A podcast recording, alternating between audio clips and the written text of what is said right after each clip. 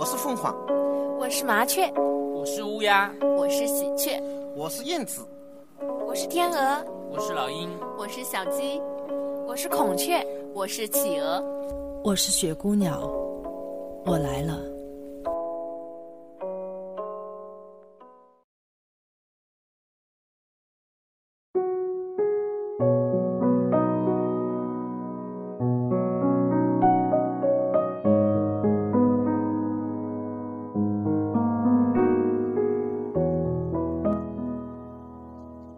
的听众朋友们，大家晚上好，欢迎收听雪姑娘电台。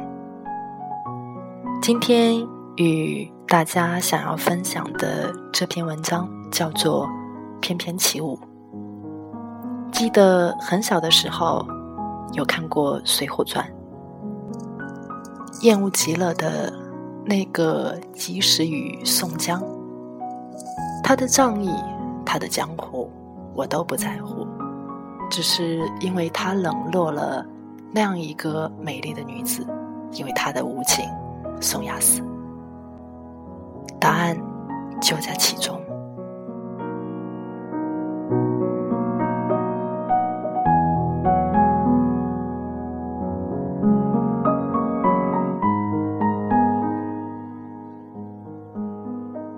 灌木丛的两根荆棘上。我编织了一张网，守株待兔着猎物。春天，飞来了一只白色的蝴蝶，误入了网中。只因为它的翩翩起舞，我好想放它一条生路。挂在摇摇欲坠的网上，蝴蝶做好了。鱼死网破的对决，愤怒着我的网，拒绝着我的挽救。想起阎锡郊的宋押司了，因为仗义，因为江湖，冷落了美人，终于惹出了一场祸害。非常遗憾，这样的安排。看来施耐庵。这方面受伤严重了，《水浒》里铺垫了好几个水性杨花的女人，用来安排情节，成就英雄。我厌恶在一切的女人身上展示男人的铮铮杀气。西郊姑娘肯定是个性情的女人，寂寞的女人，追求她的爱情，绝对是她的权利。所谓的两厢情愿之后，男人上了女人的当，女人上了男人的当，还不如说是人们上了自己的当。蝴蝶不停的挣扎，浑身上下沾满了丝，包裹得严严实实，扑动不了翅膀的奄奄一息。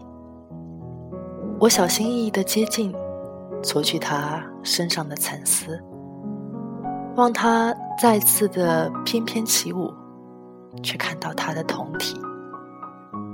蝴蝶尖叫着，睁大了惊恐的眼睛，昏死了过去。故事里的人物可以塑造的完美无缺，以便达成人们心中的那份称心如意。只因为生活是那么的浑浊，我们只能够在虚无中寻找那份所谓的完美，度日如年了。好想融入世俗，变得再油头粉面一点，过上一点无赖的生活，或者我比任何人都有这个理由，只因为我还能画出更纯的作品，于是需要。更污浊的淤泥来供养。如果我是宋押司，绝对不会冷落了西郊姑娘，只做我的个人英雄、个人义气、个人江湖，无需去干涉一百零八将的未来。即使没有奸臣和忠臣之分，只不过都是皇帝平衡的棋子罢了。更其实，皇帝也是一枚棋子。只要老百姓还活在水深火热之中，就肯定不是一个好皇帝。哪怕你这个皇帝去偷、去抢，也要让你的百姓过得幸福。于是，天下大乱开始了。确实，对于天下来说，人人就是一枚棋子。于是，这个太平盛世的社会里，只剩下贪官和清官了。只因为都是忠于自己的，不是你的妻子、你的丈夫、你的情人，甚至是你的孩子。蝴蝶在朝露中醒来，面对着温暖的阳光，做出了最后的一搏，成功的撕破了我的那张网，又一次的翩翩起舞。没有想到，撞入了又一张网中。蝴蝶同样的挣扎、愤怒、惊恐，又一次鱼死网破的对决。一只褐色的蜘蛛爬了过去，不慌不忙的注入了甜蜜的毒素。蝴蝶安分的昏迷。就在他半死半活的状态里被吞噬，肥肥的身躯可以美美的吃上几年。我惊恐着我的最美成了他人的盘中之餐，我悲痛着我的最美成了他人的口中之食。终于不能翩翩起舞，终于看不到翩翩起舞。如果我是颜西娇，可以在文字里寄托情感，可以在文字里激情荡漾，也不愿意让第二个男人看到我的身体。同样，要坚持到底，搞到一块贞洁牌坊生好。当然，西郊姑娘愿意如何也不关我的事，只要她认为的值得，她可以去做任何的事情。更不要说是高潮了，因为他的身体是他的，因为他的灵魂是他的，还有其他的任何姑娘、任何女人，也包括他们的身体和灵魂，或者没有灵魂。春天，又见飞来了一群翩翩起舞的白色蝴蝶，才一会儿功夫。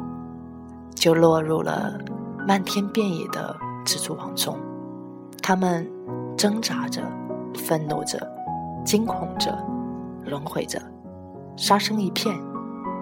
灌木丛的一根荆棘上，蹲着一只老死的蜘蛛，只因为自那次之后，我拒绝着吐丝，只怕蝴蝶不再翩翩起舞。宋押司的西郊姑娘，好一个柔情蜜意的女子，只因为这男人缺了根筋，终于成功的成了水性杨花，终于成功的成了冤鬼。当然，还有宋押司那阔气的钱，都从哪里来的？石老先生或许没有交代清楚。不是说好不需要名分的吗？宋牙斯回想了一下西郊姑娘的死心塌地，只怕蝴蝶不愿意翩翩起舞了。